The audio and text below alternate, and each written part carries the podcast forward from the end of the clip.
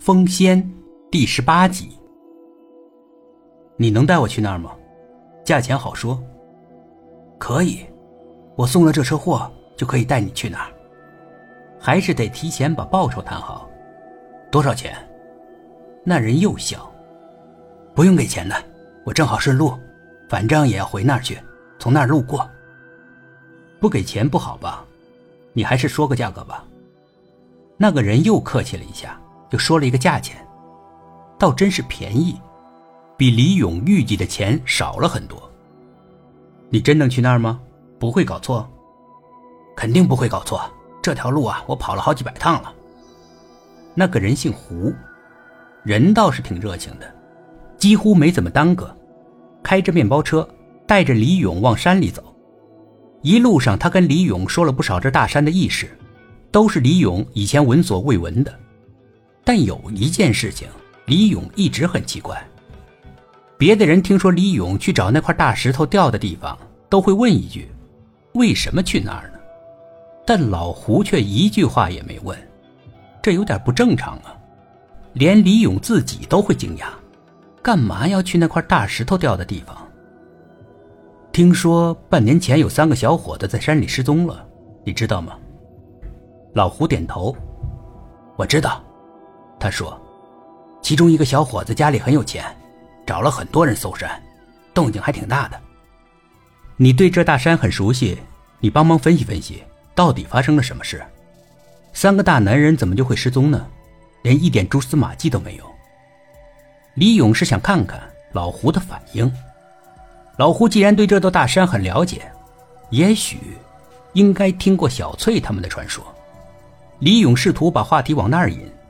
他想知道，小翠他们在本地人的传说中大概是什么情况。可老胡似笑非笑，好一阵子，才转头瞥了一下李勇。这大山里，怪事很多吧？李勇并没有直接回答。嗯，会有什么怪事呢？那家伙只是似笑非笑，没有再多说什么。走到一个地方，车停了。老胡说：“就是这儿。”李勇下车四处转了转，他并没有那么肯定。所有的盘山公路好像都一模一样，没什么区别。老胡却很确定，他指了指山下不远处的一块大石头：“就是那块石头。”“哦，就是那块石头从山上滚下来的，砸坏了路。”李勇观察那块石头，倒跟记忆中的。差不多。老胡指着山上的某处，那块大石头原来在那儿。